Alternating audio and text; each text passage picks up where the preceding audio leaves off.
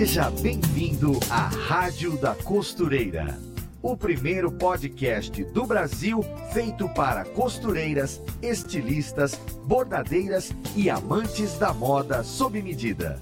Apresentação em alto astral com a youtuber Fernanda Hertel. A Rádio da Costureira está no ar com mais um programa ao vivo, mais um podcast aqui ó, em todas as nossas quintas-feiras para as costuretes de todo o Brasil. Você que ama costurar, que ama fazer roupas com as suas próprias mãos e considera a costura sua grande paixão, você está no lugar certo. Nós aqui também amamos costurar e amamos falar de todo esse universo da costura. E falando em costurar, me diga uma coisa: você realmente conhece e desfruta de todas as oportunidades de saber costurar? Você conhece as infinitas possibilidades deste mundo, pois é neste episódio que nós vamos comentar essas possibilidades e talvez você se surpreenda com áreas e nichos da costura que você nunca ouviu falar.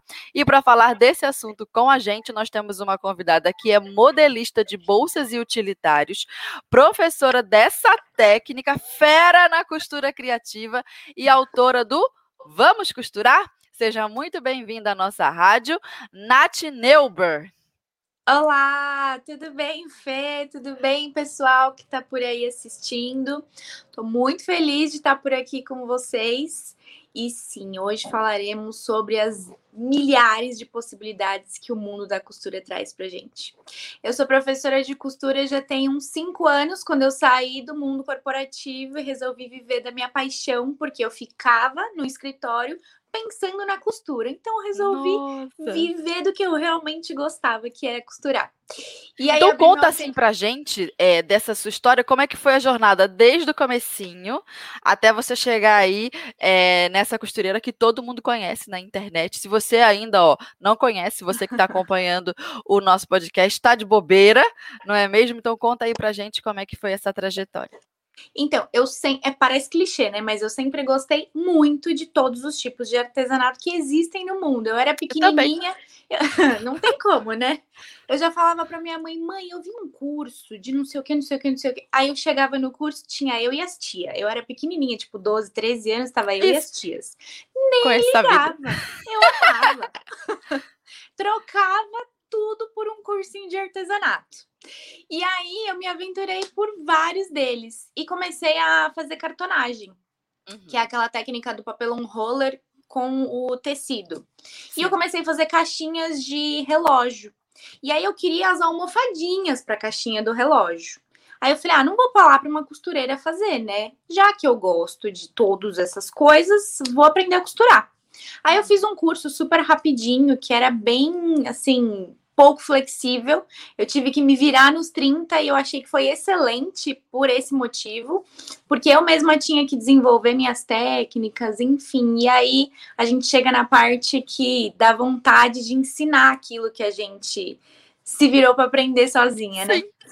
E aí eu comecei a fazer as almofadinhas. O resultado disso é que eu me encantei muito mais pela costura do que pela cartonagem. Comecei a costurar tudo para todo mundo: capinha de tablet, é, carteirinha, bolsa. Aí a costura, assim, você não Te tem ganhou. limites, né? Me ganhou.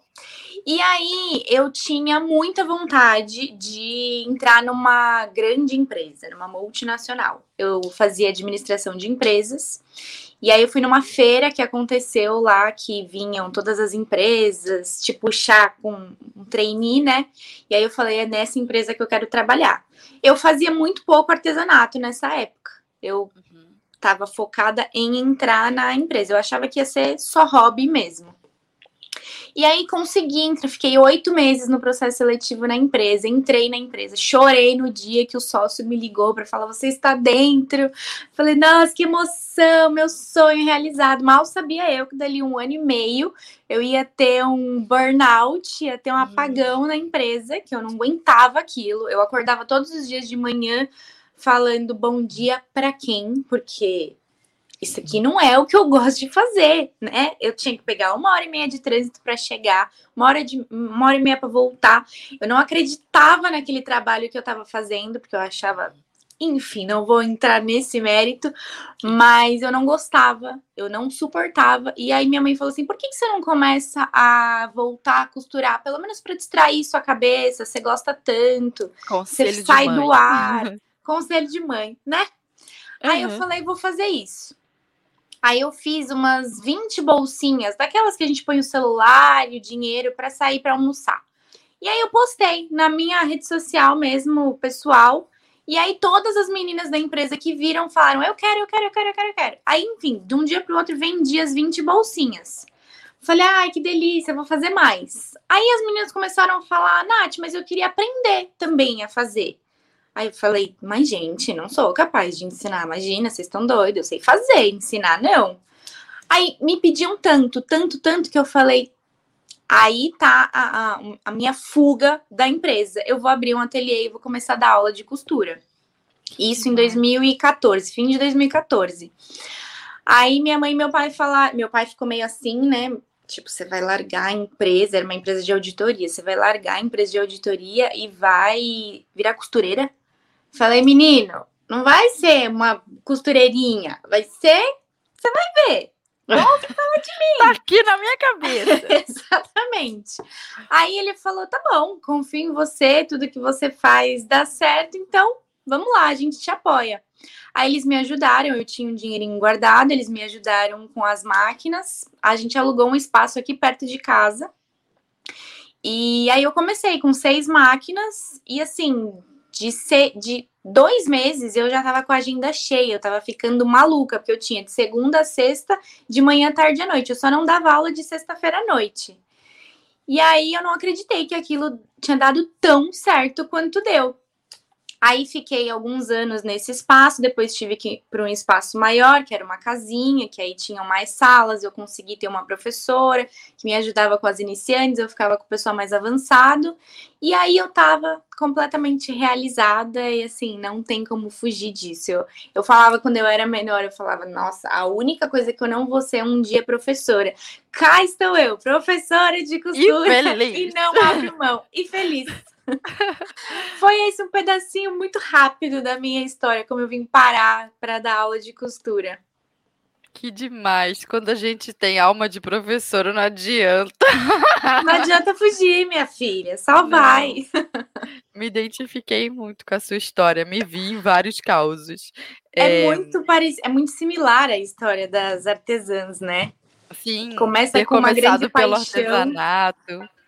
Sim. E depois de ter falado, ai, ah, agora vou ter que ensinar que tá todo mundo pedindo. Exatamente. Exato. Aí a gente ganha uma, uma profissão. É muito legal é, falar sobre isso. Então vamos para o primeiro tópico da nossa pauta, agora que a gente já te conhece bem. Vamos lá. Vamos. É, preciso mesmo escolher um nicho eu acho muito importante a gente falar sobre isso porque as pessoas ficam muito confusas, né? Ah, mas eu gosto de fazer bolsa, mas eu gosto de fazer coisa de maternidade. Ai, mas eu gosto de fazer roupa. Será que você gostar de fazer tudo isso vai realmente te trazer um retorno financeiro legal, que você consiga se manter, ou que você consiga ter uma renda legal? Eu tenho certeza que não. Quando você trata isso como hobby, ok, era como eu fazia no começo. Tudo que eu via eu queria fazer. Eu queria fazer sapatinho de bebê, eu queria fazer é, coisas utilitárias para usar a bolsa, mas isso não faz a gente ganhar dinheiro, porque a gente fica muito focado em desenvolver vários produtos, em assistir vários tutoriais que a gente acha na internet e a gente não consegue ficar especialista em alguma coisa. É, eu tenho certeza que todo mundo, quando pensa em alguma algum item, assim, por exemplo, vela. Eu tenho uma pessoa que eu sei que ela é especialista em vela. Se eu quiser comprar vela, eu vou comprar dela. Eu sei que se eu quiser Peter comprar. Pai. Peter Paiva de sabonete. Mas é exatamente. Ele faz vela também. Ele faz vela também? Faz. Gente, eu não sabia. Eu sei de sabonete. Ou será que eu tô maluca? Pode Ai, ser que eu seja também. Enfim, a gente lembra Mas é do nome. exatamente isso. É, a gente Sim. fala um, um, uma coisa e a gente pensa exatamente em uma pessoa. Então, se eu fosse comprar é, bolsas de couro, eu não gosto de comprar nada de couro, mas eu sei exatamente de quem eu Sim. compraria. Então, eu acho que focar em uma coisa é, faz com que a gente se torne especialista, faz com que a gente faça os processos serem muito mais rápidos e com que a gente lucre muito mais com isso. Você concorda? Uhum, claro. Ah, uma coisa que eu queria fazer também logo nesse comecinho de episódio, já na primeira pauta, é que a gente falasse um pouco assim de todos os nichos que a gente lembra de costura, porque existem nichos variados, diferentes, inusitados. Então fala aí o que, o que você lembra e o que eu for lembrando também eu complemento. Então vamos fazer Combinado. esse desafio, vamos, vamos contar vamos. nos dedos quantos a gente consegue. Vamos. Isso, é, você quer que a gente fale de tudo, tudo, tudo. Tudo ou... que a gente lembrar. Tá bom. Costura de bolsas e utilitários é uma coisa, por exemplo. Necessaire, né? Essa Sim. coisa. Costura de roupa. Costura de mais? roupa. É, aí moda baby. De... Moda baby, moda pet, que assim, tá hum, tá quatro. super em alta, né? Uhum. E eu acho que na, na costura de utilitários a gente pode separar em com tecido e com sintético, porque são coisas completamente diferentes. Hum, então você pode, pode focar nessas coisas. Você pode dar aula de costura. Ah, Nath, mas eu não consigo ensinar. Você já pensou em começar a dar aula para criança? É muito mais fácil. Hum, Eles vão te infantil. exigir muito menos. Costurar roupa infantil. Uhum. É, porque é completamente diferente de roupa de adulto, né? Ou de baby ou de baby. É, customização com Fernanda Hertel. exato. E tem as de pedrarias e as de linha, enfim, infinitas customizações. Aí são nichos dentro do nicho. Mas temos exato. nove até agora. É, moda praia, lingerie, 11. É, que mais? Vamos tentar lembrar aí. Alfaiataria, roupa masculina, Olá. moda festa, e moda noiva geralmente andam juntos. Estamos com 14. É, que mais? Deixa eu pensar. É... Ah, eu aprendi a costurar num nicho de, de costura inusitado, que era roupas para garotas de programa. Existe esse nicho também. Olá! 15. Ah, eu vi um, um, especialista que faz roupas para quem faz aula e para quem dá, faz show de polidense. Isso também é um pouco parecido porque expõe o corpo de forma sensual, enfim, é, também é legal. Tem os de dança do ventre. Fantasia infantil. Isso, é, já estamos com 15, 16, não, 17. Daí para mais. É, cosplay, 18. Cosplay. Lembrancinha, lembrancinha para casamento, aniversário de criança, maternidade. Então, lembrancinha e uniforme, então 20. 20, só nesse, nesse momentinho. 20, só em dois né? minutos. Exatamente. Então, assim, ó, fica aí para as nossas ouvintes a reflexão. Fora os que a gente não lembrou. Daqui a pouco vocês aí, é, costuretes, vão subindo os nichos nos comentários, aqueles que a gente esqueceu. Vocês escrevam aí que as, as é, costuretes, as nossas ouvintes que estão acompanhando, vão lendo e tendo ideias. Aí tá, voltando, precisamos escolher um nicho sim, porque veja quantas possibilidades. Se você sair atirando para todos os lados, você não acerta em nada. Então, simbora, vai. É, vamos botar então a, a pauta 2 aqui na tela, a pergunta 2. Dá para ganhar dinheiro vendendo peças prontas? Como assim peças prontas? Chegar no ateliê da pessoa e já tem coisa lá para encantar o olho do cliente e, e vender? Também. Então, hum. nessa parte entra o negócio de trabalhar sob encomenda e trabalhar já com peças prontas. Boa. Porque quando eu trabalhava com encomenda, eu ficava desesperada, porque eu tinha a listinha das encomendas e aí eu ticava uma, entrava duas, ticava uma, entrava três. Você começa a ficar meio desesperado. Que alegria. Né? E aí o cliente quer escolher tudo. E, se você permite, né? Porque eu permitia, errei logo no começo, mas eu permitia, então, a pessoa que ia escolher a cor da linha que você ia costurar, o forro. E aí, eu, às vezes, eu fazia coisas que eu não gostava. E nem o cliente gostava. E eu falava: Você tem certeza que isso vai ficar legal? Eu acho que não, não, eu quero assim. Ficava o negócio pronto, não ficava legal. Nem ele gostava, nem eu gostava. Então, o que eu gostava de fazer? Eu criar as minhas peças e a combinação de cores, porque eu gosto de coisas coloridas e deixar uhum. pronto. Aí, se a pessoa quiser personalizar com alguma coisa, fica a critério dela, com o nome, inicial, enfim, fica a critério Entendi. dela. Mas eu acho muito legal a gente ter peças prontas. Mas o que eu tava pensando quando eu cheguei nesse tópico é, as pessoas me perguntam: ah, mas você dá aula de, de costura, você ensina a gente a fazer peças, mas isso dá mesmo dinheiro? Ou você ganha dinheiro dando aula? Entendi. Eu fiz um post ontem no Instagram falando exatamente sobre isso, que o ano passado eu quase larguei o Vamos Costurar para focar na NV, que é a minha marca de que eu vendo as minhas peças, né? Uhum. Eu costumo vender no atacado. Então ontem eu fiz um post falando sobre isso, que eu quase desisti da, do Vamos Costurar, porque vender as minhas peças estava sendo muito mais rentável do que propriamente dar aulas naquele momento, porque eu foquei mais naquilo, né? E aí foi uma coisa que passou pela minha cabeça, como eu falei, eu amo dar aula, então eu não consegui largar isso, e por enquanto eu tô agregando as duas coisas, tô, tá fluindo os dois. Eu tô, fiquei rosa aqui, meu Deus. Deixa eu tirar essa, essa tela. Eu estou multicolorida. Cada hora tá eu estou de uma cor. Com essa, com essa, eu amo esses seus moletons bordados, gente. Sou Sim. apaixonada. Estou poderosa. Muito obrigada. Muito poderosa.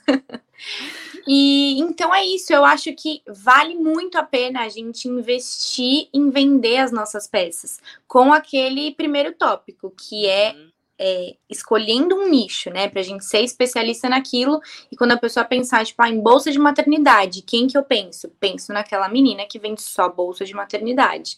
Eu acho que fica muito mais fácil da gente conseguir rentabilizar o nosso negócio fazendo isso. Sim, pode crer. Uma boa dica. E dá para ganhar dinheiro, sim, com as peças prontas. Agora vem a, a próxima pergunta. E aulas de costura? Posso dar? Como é que eu faço isso? Você que tem experiência aí em, em gestão e já teve né, um, um, espaço já, ou ainda tem o espaço físico? Não, no começo da pandemia nem hum. foi proposital. É, a pessoa que eu alugava o imóvel pediu o imóvel, eu fiquei desesperada. Falei, meu Deus, para onde eu vou? Porque eu tinha aulas acontecendo, né? Uhum. E dali um mês eu tinha que sair.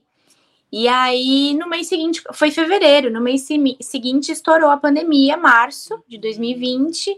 E aí eu falei, gente, só pode ser Deus, porque assim, como eu ia fazer para pagar esse aluguel não podendo dar aula presencial? E aí eu entreguei o espaço físico e fiquei só no online. Entendi. Tá. E aí, é, voltando para a pergunta, né? Eu posso dar aulas de costura? Como é que isso funciona? De, entregue seu ouro, suas dicas. Quando eu comecei a dar aula de costura e as pessoas me perguntavam, Nath, no que, que você é formada para dar aula? Hum. Na vida. Você formada em tenho bons resultados. Em... Olha o meu é... acabamento. Exatamente isso. Eu acho que você pode dar aula de alguma coisa se você for muito bom naquilo. Sim. Modéstia à parte, eu gostava muito do meu acabamento e as pessoas falavam daquilo. Nossa, sua parte interna é como se fosse a externa, e eu nunca deixei de fazer exatamente dessa forma. Então eu acho que quando a gente faz um trabalho muito bom, a gente pode ensinar aquilo, a gente não precisa ter formação para aquilo. Aí me perguntava: "Ah, mas você estudou moda?" Não. Eu tive vontade já de fazer moda, mas o meu negócio não é costurar roupa, o meu negócio é costurar utilitários, bolsas. Então eu não me identifico com a costura de roupa. Eu acho, aliás, muito mais difícil, porque é, bolsa não tem peito e não tem bunda, né? Não tem curvas. e bolsa, a gente faz o que a gente quer ali sem contar com as curvas de nada, né? Então eu gosto muito por isso.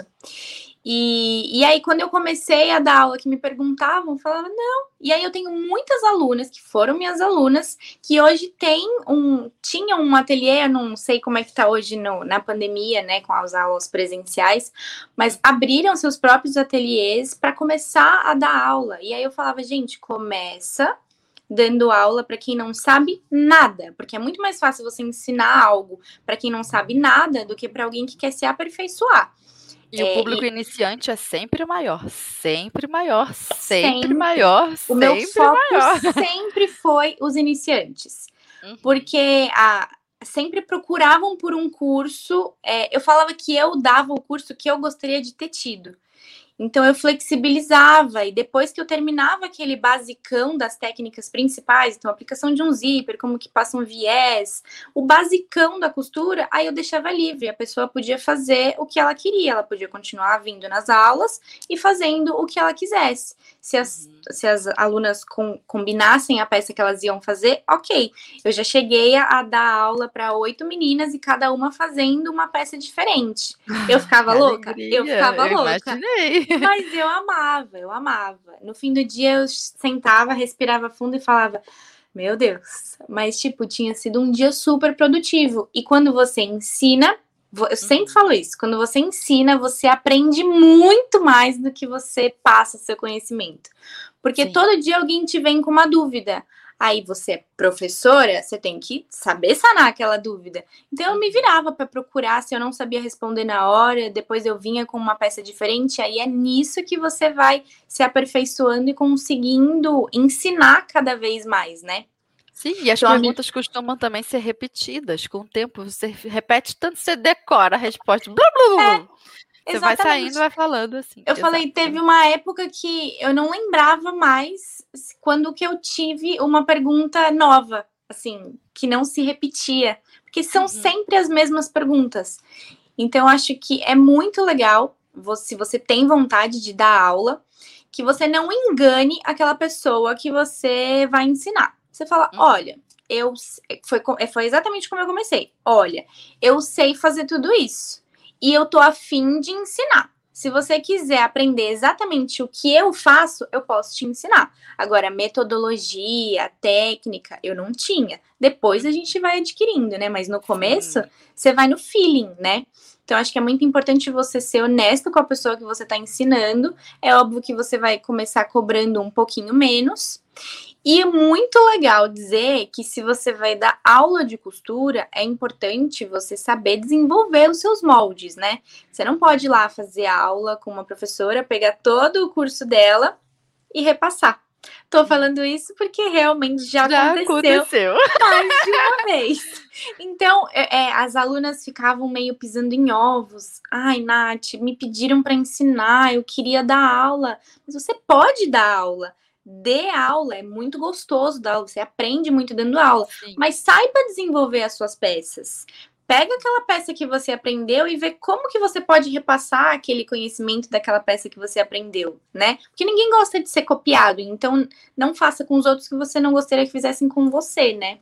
Sim, não é. Mas eu acho que dar aula é sensacional. Para quem quer se aprofundar na costura, apenas dê aula.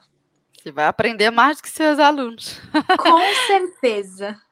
Então, antes da gente ir para o próximo tópico, Nath, é, vou colocar aqui na tela um recadinho especial da Ana. Bora lá. Oi, gente, Ana Paula Mocelin, jornalista de moda da Maximus Tecidos, por aqui para te deixar por dentro das tendências e novidades do mundo da moda. Na pauta de hoje temos uma lista de diferentes tonalidades de verde. Sim, o verde está super em alta e em tons para todos os gostos e estilos, viu? Se você prefere investir em uma paleta mais alegre, para dar um up imediato no look, os tons pistache, abacate e menta são perfeitos. Por outro lado, se você é time que opta por nuances mais clássicas e versáteis, pode apostar nos tons de verde mais fechados, como o militar, ou mais clarinhos, como o verde pastel. As cores que remetem à natureza e trazem a sensação de conforto, equilíbrio e leveza são uma das maiores apostas, porque afinal é tudo que precisamos nesse momento que estamos vivendo, né? No site da Maximus Tecidos você encontra vários tecidos na cor verde. Fica a dica. Beijo! Aê! Esse foi o recadinho da Ana. É, e nós já estamos no tópico 4 da nossa pauta. Vamos lá. Vamos. Como se diferenciar? Olha aí, boa pergunta. Já que todo mundo faz peças iguais, né? Ou muito parecidas, iguais, assim. Como é que a gente faz? Tem Como é que você tutoriais. faz? Tem muitos tutoriais na internet, né? E as pessoas gostam daquilo que elas aprendem e elas querem replicar exatamente aquilo que elas estão vendo. E eu acho que não tem problema nenhum nisso. As minhas alunas ficavam receosas. Nath, eu aprendi essa peça com você, mas Eu posso vender? É óbvio, você deve vender, né? Eu ensino para vocês fazerem e, e dinheiro em cima daquilo. É, eu não tenho aquela coisa de a peça é minha, você tem que pedir minha autorização para vender. Jamais, nunca fiz isso. E eu acho que quanto mais você retém, menos você atrai para você, né? Então, eu acho que quanto mais a gente abrir, eu acho que assim, quando você se coloca nessa posição de deixar a pessoa livre com aquilo que você ensinou, você vai trazer cada vez mais essa pessoa para perto, ela vai querer fazer cada vez mais parte das coisas que você faz, né? Desde que sejam pequenos produtores, eu acho. Porque quando são grandes é. produtores, que aí catam aquela ideia Com e jogam numa, numa, num volume muito maior de produção, a impressão que dá é que você que criou não existiu. E Com aí certeza. nós temos um problema, porque aquela aí vira uma marca, grande aquela grande produção tem força o suficiente para apagar quem criou. Mas se eu criei e aí eu compartilho com uma aluna e são pequenos como eu, a coisa se empata. Agora, se for uma grande produção, aí fica desleal, porque eu não tenho como competir com aquele grande produtor que vai repetir a minha ideia tantas vezes, tantas vezes, que vai parecer que a ideia é dele, não minha. Aí nós temos um problema. Com certeza, com certeza. Isso concordamos sem tirar nenhuma vírgula. É, eu estou dizendo realmente das alunas, né? Uhum. Quando a uhum. gente vê uma ideia nossa na mão de alguém e a gente fala, aquilo ali fui eu que fiz, né? Até mesmo no YouTube. No YouTube é bem complicado, porque você ensina uma peça num dia, dali uma semana tem alguém ensinando aquela peça. Se é uma coisa simples, você fala, beleza. Mas se é aquela peça que você desenhou desde o começo, você fala, pô, aí é sacanagem, né? Porque essa peça é minha. Mas as minhas alunas, principalmente quando é um curso pago, eu falo, peguem isso e usem para ganhar dinheiro com isso sem o menor problema. Mas se diferenciem, né? Uhum. Hoje a gente ganha dinheiro, as pessoas querem o quê? Personalizado. As pessoas querem uma peça que tenha a inicial dela, que tenha o nome do bebê na frente. Então, eu acho que para você se diferenciar, você tem que buscar algo que que dê a sua cara para aquela peça, que alguém bata o olho naquela peça e fale: essa peça é da Nath, essa peça é da Fê. Então, eu falei para você até na nossa conversa offline que eu tinha muita vontade de aprender a bordar pedrarias, uhum. porque eu uhum. acho que ia ficar sensacional unir o bordado de pedrarias nas peças. Então, uma necessaire bordada com essa flor que tá aí no seu moletom, por exemplo, ia ficar riquíssima. Quanto que isso Pode não ser. agrega de valor na nossa peça, né? Sim. Dá muito mais trabalho? Dá muito mais trabalho, mas a gente Sim. pode colocar um valor muito maior em cima porque a gente teve aquele trabalho, né? Uhum. Então eu acho que buscar é, algumas características que a pessoa bata na, o olho na sua peça e fale: essa peça é da Nath, essa peça aqui é da Fê. Então, eu, eu acho que principalmente o personalizado. Então, a pessoa quer uma inicial. Como que você vai fazer essa inicial? Você vai fazer com sintético, você vai fazer com bordadeira, você vai fazer com bordado à mão, você vai fazer na pedraria. É, dá para fazer de diversas formas e é isso que vai te diferenciar, é isso que vai fazer agregar valor naquela peça e você ganhar dinheiro de fato com aquilo, né? Ou seja, copiar literalmente, embora pareça fácil a princípio, é, no longo prazo você perde em identidade. É melhor você fazer algo com a sua cara. E às vezes a diferenciação pode ser em todos esses fatores que você falou, e aí eu estou pensando em outros. É, tem gente, por exemplo, que se diferencia porque faz o, o, processo sempre com o mesmo material, e aí escolhe um material diferentão. Uh, o diferencial dela é só um tecido vamos pensar, por exemplo, é, um tecido. Um tecido que é muito usado em festa, um zibeline, por exemplo, é um tecido nobre que você vê em vestido de gala, assim, nível Oscar. Já pensou se você fizesse bolsas ou enfim, qualquer produção só no Zibeline, e ele tem aquela cor, tem aquele brilho, enfim, é, é um exemplo. Você só mudou uhum. o tecido e tem uma outra cara. Exatamente. É, que mais pode ser? Materiais diferentes. Ó, o pessoal do Nordeste, por exemplo, é, pode colocar nas suas peças qualquer coisa que seja referência é, daquele lugar. Desde rendas, couro de né? peixe, renda, é, aquele material dourado que é tão. É uma palha dourada Eu que é sei. típica do, do Maranhão. Como é que é o nome?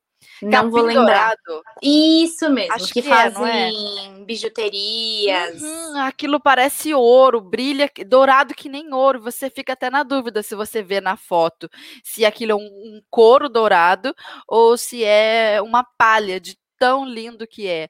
E aí tem couro de pirarucu, sei lá, e aí colorido. Aí você faz as suas peças com diferencial. É isso Sim. que vai é, deixar a sua assinatura, né? Exatamente. Eu até lembrei, você falando disso agora, de usar o tecido riquíssimo para fazer bolsas, por exemplo. Quando eu era atleta de paraquedismo, sim, sou costureira e já fui paraquedista, menina. Isso aqui é uma aventura, hein? Quando eu chegava lá na área, o pessoal falava: Nath, eu queria uma bolsa, mas eu queria uma bolsa com a cara do velame. O velame é o, o paraquedas, né? Uhum. Será que não dá para fazer uma bolsa com o tecido do paraquedas? com Olha o mesmo aí. tecido que fazem os macacões de paraquedismo? Eu falava, gente, super dá, mas não vou ser eu que vou fazer isso, porque eu não tenho men- o menor tempo para fazer isso. Mas aí tava um negócio. Um nicho, tava, Começou verdade. a entrar uma mulherada absurda no paraquedismo. Se alguém tivesse começado a vender bolsa, mochila para os meninos com o material do velame do paraquedas, aquilo ali tinha virado um estouro. Então é isso, a gente tem que pegar um, um- uma ideia ali e, e acreditar naquilo, porque aquela diferenciação é o que vai fazer o negócio ser sucesso. Aqui no sul também é, é muito característico da, da gauchada aquelas calças. Como é que é o nome, Meire? Bombacha. E são calças é, que têm uma costura lateral muito elaborada, muito bonita, feito assim, sabe, com muitos detalhes. E sobra bombacha, minha filha, aqui no Rio Grande do Sul. E aí poderia fazer até de material reaproveitado, utilizando peças, como se fossem peças de brechó, e aproveita aquele desenho, aquelas costurinhas que são tão ricas e já estão na calça. Alguém já teve o trabalho de fazer aquelas costurinhas. Parecem umas dobrinhas. Depois vocês procuram no Google, aí que vocês vão Vou ver. Caso- procurar. É, é, quem não é, né, da, daqui do sul, eu também não conhecia, só conheci quando eu vim morar pra cá. Aí é uma coisa interessante. Já vi também gente que faz trabalho com. Ai, como é que é o nome? Reciclagem de tecido de sombrinha, guarda-chuva. Que aquele guarda-chuva você abre uma vez, duas vezes, pegou uma ventania só e já tá todos assim desbeiçados, os, os ferrinhos. O pessoal Sim. tira o arame e aproveita a, o tecido do, do guarda-chuva. Com certeza. Eu acho essas coisas riquíssimas. É isso que Sim. vai fazer o- o- a sua peça se diferenciar dos outros. Porque uma necessaire Sim. todo mundo sabe fazer. Mas Uhum. aquela necessaire que tem aquela costurinha que você comentou, uma necessaire que tenha o tecido do paraquedas, tenha o tecido da, da sombrinha, aí o negócio começa a ficar interessante, né? Aí começa a brincadeira. É, então, antes da gente partir para o próximo tópico, Nath, eu tenho certeza que os nossos ouvintes aí estão aproveitando cada dica. é, eu vou colocar aqui o áudio da nossa ouvinte dessa semana. Alô, Fernanda. Alô, ouvintes da Rádio da Costureira de todo o Brasil. Eu me chamo Aline, sou do interior da Bahia. E sou uma ouvinte assídua aqui da Rádio da Costureira. Não perco nenhum episódio, porque são todos muito divertidos, diversificados. São didáticos também, né? Porque eu aprendo muita coisa com eles, como por exemplo no episódio 46 com a Bárbara Mello, no 55 com a Marlene Mucaio, 59 com a Jasmine Moreira. Então é a minha melhor companhia na hora de modelar e costurar. Então, um abraço para Fernanda e para todas as costuretes do Brasil.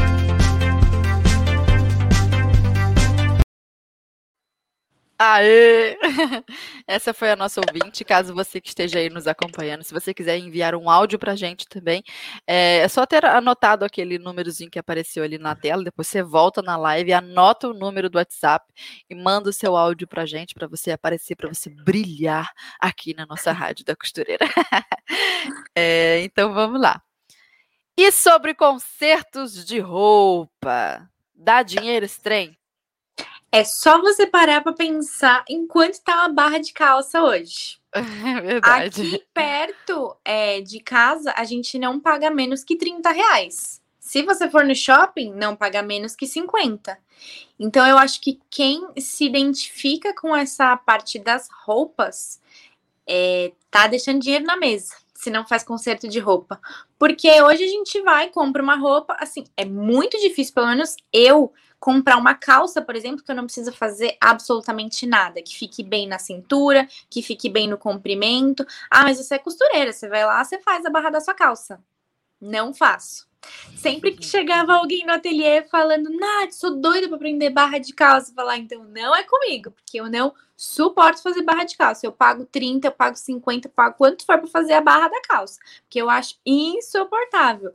Mas uhum. a minha costureira que cuida das minhas roupas e das roupas aqui do pessoal de casa, uhum. ela não tem horário vago. Se você chegar lá, Ai, Antônia, quando que dá para você fazer essa calça? Porque eu tenho um aniversário. Agora na pandemia não tem, né? Mas antes tem um aniversário. Ah, não, tinha que ter me avisado na, uma semana antes. Mas eu só achei a calça agora. Tá, vou dar um jeitinho, mas aí eu tenho que cobrar aquela taxinha de emergência. Então, assim, dá Sim. dinheiro. Eu acho que se você fizer, porque aí eu acho que não tem jeito, né? Se você não tem habilidade com costura de roupa, eu acho que você tem que fazer um curso, entender como é que funciona a roupa para você não fazer besteira na roupa das clientes, né? Porque vão ter roupas mais baratas vão ter roupas muito caras, e independente da roupa ser cara ou barata, você não pode fazer besteira com a roupa da sua cliente, né? Uhum. Muitas vezes elas vão, porque a Antônia me falava isso, ela falava assim: menina, chegou aqui uma moça com um vestido que mandou arrumar não sei onde, pagou uma grana no concerto e eh, tá tudo torto. Então, assim, elas ainda tinham que receber e dar uma ajambrada naquilo lá que fizeram errado. Então, acho que você tem que ter um conhecimento legal mas eu acho que tem cursos muito bons, inclusive Senac, Senai, pelo menos aqui em, em São livro Paulo. Livro da né? Marlene, Marlene lançou um livro recentemente é só de concertos. Eu fiquei com vontade de comprar o, o, livro da Marlene, mesmo não gostando, porque eu acho eu que ganhei. todo mundo. Ai, que maravilha. Eu, eu também precisava me exibir. Eu ganhei de presente, o meu tem autógrafo. Tá? Maravilhosa, tá? com autógrafo e tudo. eu tô metida. Uhum. Acho sensacional as aulas da Marlene. Quando eu assisto uma aula da Marlene, eu falo, ai, ah, eu acho que eu vou fazer. Aí depois Sim. eu falo, mas que hora que você vai fazer isso, criatura de Deus? Tem Deixa um ali. Mas eu tenho todos os meus projetinhos da Marlene ali ticadinhos por ordem de prioridade do que eu vou fazer primeiro. Eu acho sensacional. E acho que é, é muito. Ela ensina de uma, de uma forma muito simples. Eu falo, uhum. até eu consigo fazer essa roupa aí que ela ensinou, até eu que não gosto de fazer roupa. Então, acho que é isso. Eu acho que se você aprender a mexer com conserto de roupa, com construção de roupa, esse é um nicho muito lucrativo. Que você não precisa ir atrás do cliente, porque se você for boa, o cliente vai te indicando.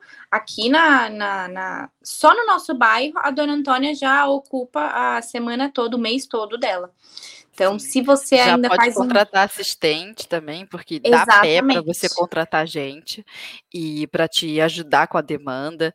E aí investe em passadoria também, saber passar bem bonitinho, porque só de você entregar para o seu cliente uma peça que veio, sei lá, numa sacola amassada assim, você faz o ajuste que tem que ser feito, depois você passa, compra um negócio daquele de spray de cheirinho de roupa, ou então você até improvisa com uma misturinha de amaciante e acho que é álcool 70. Na internet tem tutorial. Faz uma misturinha dessa, bota num spray só para dar um cheirinho na peça, você passa, coloca numa embalagenzinha. Fernanda, que embalagem? Eu não tenho logomarca, não tenho nada. Compra uma sacolinha daquela de que é papel pardo. No máximo, você põe uns carimbos. Na internet Exato. vende carimbo. Carimbo com é, logo de feito à mão, feito com carinho, coraçãozinho, sei lá, vai no armarinho da sua pé da sua casa, lá tem carimbo. Compra uns carimbo fofo, coloca assim, tuc, tuc, tuc, tuc. Pronto, seu cliente nunca viu esse atendimento em nenhuma, nenhum outro ateliê de costureira. Eu juro para você, ele vai voltar.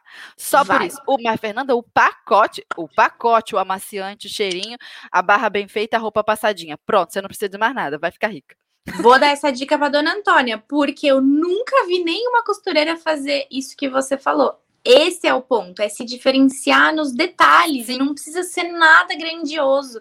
É não. isso que você falou, uma sacola craft carimbadinha, uhum. fofa, já vai fazer seu cliente falar: nossa, que cuidado que ela teve para entregar a peça.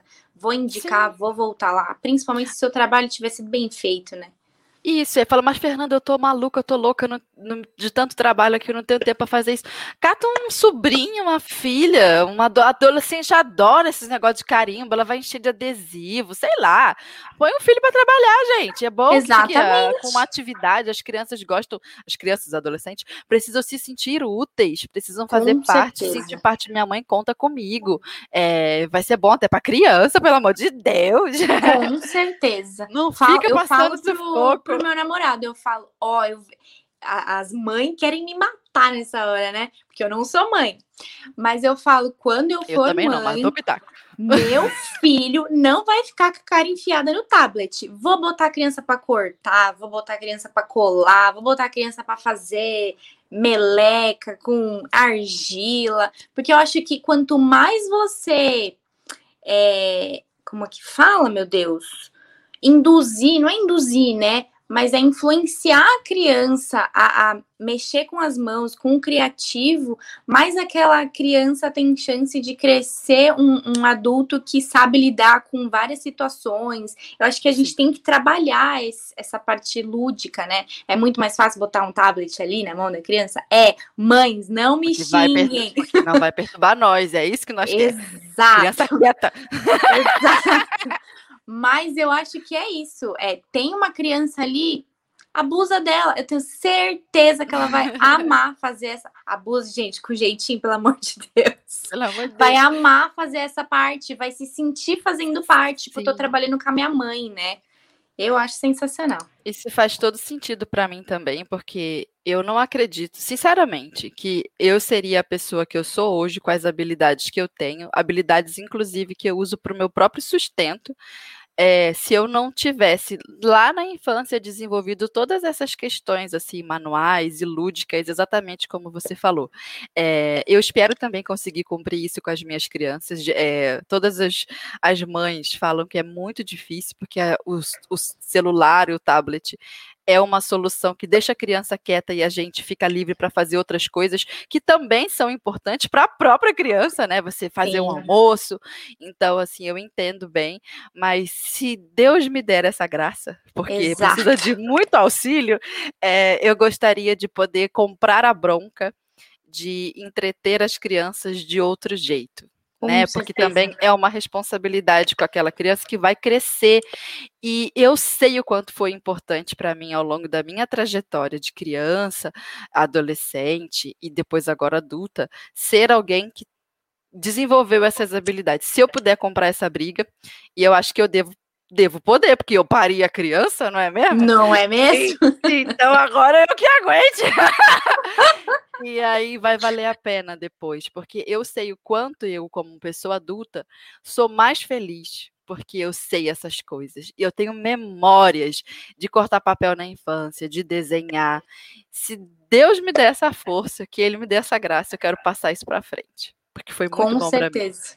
É exatamente isso. Quando eu era pequena, se a minha mãe não tivesse incentivado, tudo bem que era eu que procurava, né? Eu falava, e eram outros isso, tempos queria... também. Exatamente. Mas com certeza ter feito todas essas artes manuais desde pequenininha me levaram a também ter o meu sustento com as mãos hoje, né? Então eu acho muito importante. Sim. Então vamos lá, vamos ver. Daqui a alguns anos a gente conversa Exato. se a gente conseguiu isso. a gente volta num outro episódio e conta. Isso, tá certo. É, agora, uma boa perguntinha rápida, já, já estamos caminhando aqui para o finalzinho do nosso episódio. Vou colocar aqui na tela. Preciso de uma máquina industrial ou uma máquina doméstica dar conta desse borogodó todo aí? Eu acho que essa é a pergunta que eu mais ouvi na minha vida inteira de costureira de professora. Eu vou falar da minha experiência. Durante. Eu comecei a costurar em 2012. Então, eu já uhum. tenho nove anos. Durante oito anos, eu costurei na máquina doméstica. Tudo que eu queria fazer, eu fazia na máquina doméstica. O ano passado que eu tive vontade de ter uma máquina industrial, uma Jack, que todo mundo fala e tal. Eu falei, não, eu vou querer uma dessa. Vou uhum. querer uma dessa, vou me virar para comprar uma dessa. Comprei. E aí, depois que você compra uma máquina industrial, você olha para sua doméstica e fala: Ô, oh, minha filha, você é um docinho, mas olha, a, a sua colega é um estouro. Então, assim, eu hoje faço mais coisas na industrial porque é uma delícia costurar na industrial, mas a máquina doméstica dá conta de tudo, sempre deu conta de tudo. Eu sempre dei aula na máquina doméstica. É, então, eu acho que se você tem uma máquina doméstica, não se prenda a esse detalhe. Tipo, ah, eu não vou conseguir fazer em quantidade, não vou conseguir fazer em produção porque eu tenho uma máquina doméstica. Consegue sim, consegue uhum. com certeza. É que a industrial depois vence, minha filha. Aí quando ela ela tá no, no, no, jogo, na corrida, a bicha corre e ela tem um é. peso. Eu gosto da costura da máquina industrial, que ela firma o tecido para baixo, eu aprendi a costurar em industrial. Depois que eu fui para doméstica, que ela é toda mais delicada, o jeito de, de posicionar as mãos.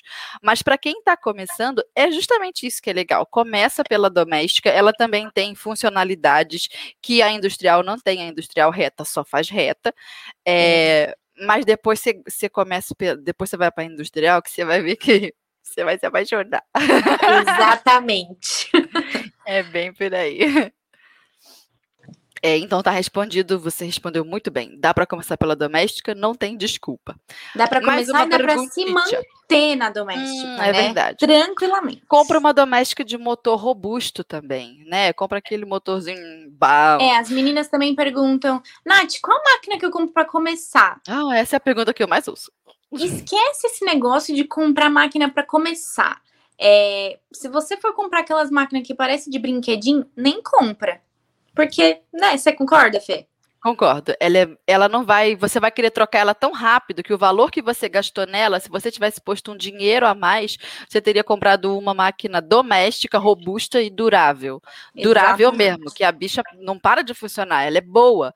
Eu tenho e máquina é aqui com mais de seis anos, desde que eu comecei uhum. a dar aula. Eu também. É isso aí. Firme e forte. Isso aí. É, então vamos para a última perguntinha da pauta? Vamos. Essa também é muito boa. É, como agregar valor em peças artesanais, nós já falamos até um pouco sobre isso, mas para não ouvir aquele famoso, nossa, mas tá caro, né, que os clientes falam. Ou então como é que a gente responde esse tá caro? Como é que a gente lida com isso? Teve um post que eu fiz na época que começou a pandemia, que as meninas estavam vendendo máscara. E estavam uhum. sendo, no começo, massacradas por vender máscara. Porque onde já se viu você vender uma coisa que todo mundo está precisando hoje. Uhum. Sim, eu entendo que está todo mundo precisando. Eu também estou precisando ganhar dinheiro nesse momento. Se eu sei fazer algo que alguém está precisando muito nesse momento, por que não monetizar aquilo? É óbvio que você não vai botar uma grana absurda em cima daquilo. Mas o pessoal achava um absurdo você cobrar 10 reais numa máscara. Eu falava, gente, fica ali sentada na máquina costurando sem máquina, sem máscaras por dia, para ver se suas costas não vai pro saco. Então, assim, não tem que pensar só, mas é um retalhinho de tecido. Sim, é um retalhinho de tecido, é a sua hora de trabalho, é Amarra a sua. Amarra retalho pra... na cara, então, chama de máscara. Se Exatamente. for só o retalho. Amarra um paninho ali, ó, é, fica tudo assim. certo. Sai Era assim isso na que rua. eu falava. Eu botei, sai assim na rua pra você ver. Bonita. Ah, eu, eu, fiz um, um post falando exatamente isso. Eu botei uma máscara toda bonitinha, com um tecido legal, e coloquei assim: tá caro. Gente, o que choveu de comentário das pessoas falando: nossa, eu ouvi isso ontem, até fiquei chateada, chorei, acabei doando. Então, assim, para a gente não ouvir esse negócio do tá caro, a gente tem que saber se posicionar. Olha, o valor da minha peça é esse, porque os meus tecidos são de qualidade, o meu acabamento é de qualidade, eu tenho cursos na área que eu me especializei para fazer um, um, trabalho bem feito, é, a minha hora de trabalho é tanto, então eu também tenho conta para pagar. Então, e é esse assim, preço porque eu quero que seja esse preço. Exato. Se você acha que tá caro, talvez não seja o meu preço que esteja caro. Talvez seja a sua condição que não deixa comprar o meu produto, mas tem outras pessoas que oferecem num preço menor que você pode procurar por essas pessoas, assim, de uma maneira muito delicada e muito doce. A gente quer matar a pessoa quando a gente ouve um desse tá caro, a gente quer, mas seja superior àquilo, entendeu? Na época que eu vendia as minhas peças. Na época que eu vendia as minhas peças, eu lembro que a minha mãe ficava louca quando falavam isso para mim. Eu falava, mãe, você acredita? A mulher veio pedir para mim, ela falou que ela queria uma encomenda para lembrancinha para o aniversário do filho dela, mas ela queria uma lembrancinha que fosse no máximo oito reais. Falei, me desculpa, mas eu não consigo te atender, porque hoje eu não. Não, mas uma necessarzinha com um zíperzinho. Oito reais?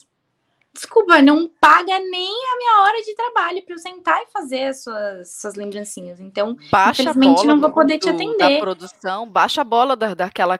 Não é uma necessária, é uma sacolinha. E sacolinha não tem no meu portfólio, talvez outra costureira faça. Exatamente. Não sou eu. Este Exatamente. preço, o que você quer, você não junta as duas coisas, não dá. Pelo menos Exato. comigo. É. Eu sempre falava para as alunas, não deixem é, as pessoas mandarem no preço da sua peça, porque a primeira vez que você deixar a cliente mandar no preço da sua peça, você nunca mais vai conseguir colocar um valor. Ah, você faz um descontinho? Ah, eu faço, né? Porque senão eu vou perder aquela encomenda. Não, gente, assim, ó, o preço que eu coloquei é um preço justo. É óbvio que se você colocar um preço acima para a pessoa pedir desconto, eu acho que esse é o problema. A pessoa coloca um preço maior, Sim. porque já sabe que vai pedir um desconto, e aí isso acaba é, ferrando com, com as outras que calculam o preço certinho ali da, da sua, do seu produto, tá. né? Pensando em todos Ou então o discurso também vira uma mania. Aí, mas aí é uma escolha. Você escolhe ser a pessoa que aumenta o valor já sabendo que o cliente vai dar um, vai pedir um desconto, você fala, claro, você é minha cliente, é, é, como é que é o nome da palavra? Aquela cliente é, é recorrente, né? Recorrente, exatamente. Tem uma palavra bonita para isso. Aí você fala isso para sua cliente. Ah, você é uma cliente que sempre compra comigo, então é claro que eu vou te dar um desconto especial de tantos por cento. Tem essa abordagem também, você põe um sorriso na cara, a, a cliente sai feliz e você também. Mas o que acontece? Às vezes isso dá uma viciada na cliente. E aí a outra opção é você educar a sua clientela, que é falar: olha, já está no preço justo, igual você falou, e aí vai ter umas torcidas de nariz, mas com isso você também ganha é, poder de, de fala, de conversa, você não está manobrando, não está escorregando, sabe, é, no papo, você está por cima, e isso também é legal, é poderoso que você tenha, que você mande na negociação. Você então, confia mais no seu trabalho, né? Uhum. Aí tem costureira que prefere ser a do desconto, que já aumenta e baixa, e tem outras que, dependendo da personalidade, já prefere a educar, é, educar o cliente. Vê o que, que você faz aí, costurete. Vê o que, que combina contigo. E é Exatamente. isso. Exatamente. É. E a, sobre se diferenciar, eu posso falar do que eu fazia quando eu trabalhava só com tecido. Então, é, tricoline, tricoline, tricoline, aí eu falava, tá muito do mesmo que todo mundo já tá fazendo. É, e mesmo na máquina doméstica, eu falei, eu vou começar a botar um sintético ali. Então eu fazia, não sei nem se. Ah, eu tenho aqui uma peça. É, eu fazia o tecido na parte de estar amassadinho, mas é, é Dá para entender. Ó. Essas então eu colocava. Obrigada. Eu colocava um tecidinho em cima e um sintético aqui na parte de baixo. Porque assim, uhum. não vai super encarecer a sua peça e dá um ar de glamour, assim. A pessoa olha e fala assim: ah, essa peça aí vale o que ela tá me pedindo. Sim. É, é puro preconceito de que, do cliente que não conhece do material, porque o tecido tá mais caro do que o sintético muitas das vezes, mas ele dá um, uma cara de negócio bom, sabe? Negócio sofisticado. Sim. Vai durar então, esse come... trem aqui, esse negócio Exato. de qualidade.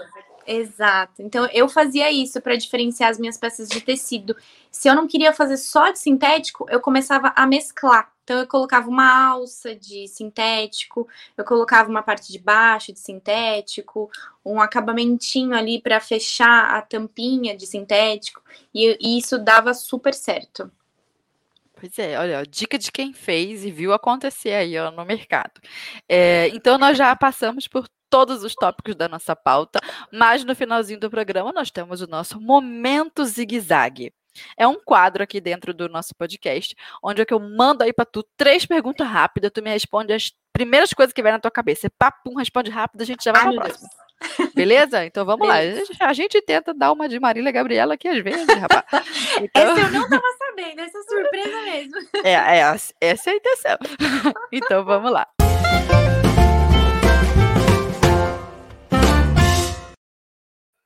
Responda rápido. Em que nicho da costura você não trabalharia? Não tá me ouvindo? Não. Agora tá me ouvindo? Não. Jesus amado. Peraí. Fala comigo. Oi. Tá Ai, meu Deus. O que será? Deixa eu ver se eu consigo mexer alguma coisa aqui. Peraí, configuração. Será que fui eu que mexi em alguma coisa, Jesus? Amado? Eu acho que foi. Eu acho que foi. Fui é, eu? Eu acho que sim. O é, que, que, será como? que eu fiz, minha Nossa Senhora Aparecida? Vocês estão me ouvindo? Eu tô te ouvindo, eu tô te ouvindo. Eu tô te ouvindo. Você que não me ouve. Um segundo, deixa eu alterar isso daqui. Agora me ouve? Vocês estão me ouvindo? Eu tô te ouvindo. Minha mãe trouxe o celular dela para eu ouvir por aqui. Será que você me ouve com delay? Isso atrapalha vocês? Acho que atrapalha no longo prazo, sim. Agora me ouve? Talvez um fone Ouço. de ouvido. Me ouve, me ouve agora? Aqui? Minha mãe trouxe o celular dela. Putz, tá com delay. Tá com um delay muito grande. Isso atrapalha é. vocês? Acho que atrapalha no longo prazo, sim. Talvez um É, será que foi o fone do seu celular? Você tá. Deixa eu abaixar. Gente, não acredito nisso. É, eu vou. No chat. É, só um minutinho. Abre o chat. O chat. Hum, ela foi e voltou. Voltou? Voltou. Ah, que alegria! Meu, Meu Deus! Deus, é com emoção. Que zigue-zague.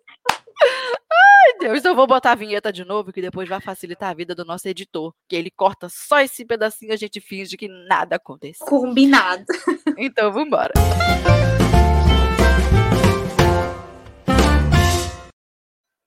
Responda rápido. Em hum. que nicho da costura você não trabalharia de jeito nenhum? Com conserto de roupa. Ah, por quê? Porque eu não me, me, identifico com roupa. Eu acho muito difícil. Sim. Eu acho sensacional quem mexe com roupa, mas eu não sou a pessoa para fazer isso. Eu, Nath. Mas aconselho fortemente que quem goste de roupa vá para esse nicho. É isso aí, faz a ideia lá da sacolinha. Dois, se você só pudesse indicar um nicho de costura para trabalhar em 2021, qual seria? Utilitários. Hum, beleza. Três, complete a frase. A costureira que entende as possibilidades da costura ganha dinheiro pra caramba!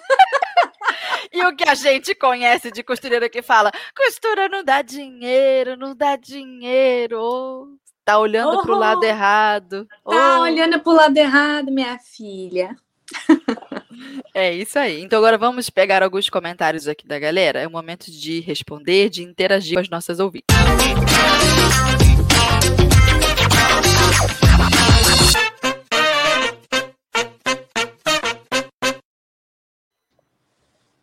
Aê, então vamos lá. Deixa eu ver se eu acho aqui alguma Olha, achei uma aluna minha, Paula. Paula Salinas Cristi, reconheci pelo comentário. Paula, tô te procurando faz um tempo. Te mandei e-mail, te, te mandei lá no, no Instagram. Tem uma coisa que eu quero falar contigo. Responde lá, que eu já nem me lembro que faz tanto tempo. Mas agora que eu te vi aqui, me lembrei. Pronto. Falei com a minha bordadete. É, cadê? A Ivani de Souza falou, gostando muito da aula. Vou botar ela aqui ó, na tela. Aê! Deixa eu ver se eu acho alguma perguntinha pra gente. Não. Ah, eu a, apertei sem querer na Kelly Rasta. Ela falou: aqui em casa eu boto preço e se não gostar eu indico outra costureira. Um dia depois a pessoa volta. Exatamente, é isso. É isso aí. É desse jeito mesmo, aqui, ó, disse a Luciene. É desse jeito mesmo. A gente trabalha e as clientes que quer pôr o preço. KKKK. Ah, o povo tá concordando com a gente. Ah, é verdade. A Mary tá aqui falando de um outro nicho que a gente esqueceu. Moda evangélica. Nossa, mas pense no nicho que dá dinheiro e o povo compra. Gente, toda semana tem culto. Toda Exato. semana tem missa. Eu acho que para os evangélicos é muito mais forte esse negócio de uh, querer arrasar no culto. Tem que ir cada vez e com uma roupa diferente. Ouvi de gente me pedindo capa de Bíblia. É verdade, capa de Bíblia, é um sucesso. Sucessaço. Bordado, personalizado. Eu quero que bote aquele versículo favorito, que é o versículo que me representa. E pronto, olha aí, mais um nicho só de capas de Bíblia. Só. Você não precisa vender mais nada. Se você fizer aquilo bem feito, você imagina, você vai vender para a igreja toda. E aí ela vai contar para a moça da outra igreja, você vai vender para outra ah, igreja toda. A gente vive visitando esse negócio de encontro dos jovens. Exato. Aí pronto, vai e vive numas igrejas. É isso aí. Olha, acho que respondemos bem os comentários aqui. Agora eu tenho que achar o comentário da, da Lu para poder tirar. Aqui, achei, ó. Tum, tirei da tela. Beleza. Nath, foi muito bom esse bate-papo contigo. E agora a gente não quer mais largar tu. Queremos acompanhar o seu trabalho, não tem jeito. Deixe para nós os seus contatos, como é que a gente te encontra na internet, como é que a gente faz suas aulas. Entrega o ouro aí pra gente. Eu achei muito legal quando a Ana me veio com esse tema para nossa live, uhum. porque eu vou fazer um jabazinho, mas é que eu acho que faz muito sentido. Faça. É, o meu próximo curso vai ser exatamente sobre isso. Eu vou ensinar peças fáceis que eu vendo muito no, na minha marca, na NV, e que ajudam a, a, a, girar aquele dinheiro rápido. Então, às vezes, a gente pensa que a gente vai ganhar dinheiro fazendo, eu chamo de peça transformer, que é aquela peça que tem uhum. vivo, viés, zíper e tal. E não. O dinheiro tá ali, ó, no simples. Então, eu selecionei várias peças que eu acho muito fáceis de produzir em larga escala. E eu coloquei nesse curso, vou ensinar as pessoas a colocarem os produtos na internet, se elas ainda não estão na internet, montar uma lojinha online por um valor muito baixo uhum. e ganharem dinheiro de fato com a costura. Então, se alguém tiver vontade de fazer esse curso, é só me procurar lá no Vamos Costurar, meu arroba é esse aqui que tá aparecendo na telinha. E eu tenho um canal lá no YouTube também, que também é Vamos Costurar. Tem algumas aulas lá também de peças sempre simples. Eu gosto de ensinar sempre o simples, porque já tem tanta gente dificultando o negócio, eu gosto do negócio simples. E são esses dois lugares que vocês me acham. É isso aí. Ah, é muito bom, Nath. Agora a gente vai lá, vai todo mundo seguir. É, muito obrigada, então, pela generosidade, pelo, pelo, pelo compromisso de passar todas as suas experiências e e deixar aqui para as nossas ouvintes aquilo que vai fazer a diferença é, na vida delas mesmo. Então, muito obrigada a sua presença. Sempre que quiser voltar, as portas da Rádio da Costureira estão abertas para você. Fala com a Ana, fala comigo, pode chegar junto com a gente. E nossa, as nossas ouvintes, eu quero agradecer é, pela companhia sempre aqui com a gente na rádio, toda quinta-feira. Se você gostou desse episódio, indique para uma amiga, pega o link, compartilha lá no WhatsApp. Você compartilha bom dia no WhatsApp, boa tarde, boa noite no WhatsApp. Como é que você ainda não compartilhou a Rádio da Costureira? Então, deixa o povo conhecer a gente, porque nós temos sempre muito conteúdo aqui para levar até vocês, com um compromisso também de fazer a diferença na vida de vocês. Então, muito obrigada a cada ouvinte, obrigada, Nath. Um beijo e até o próximo episódio.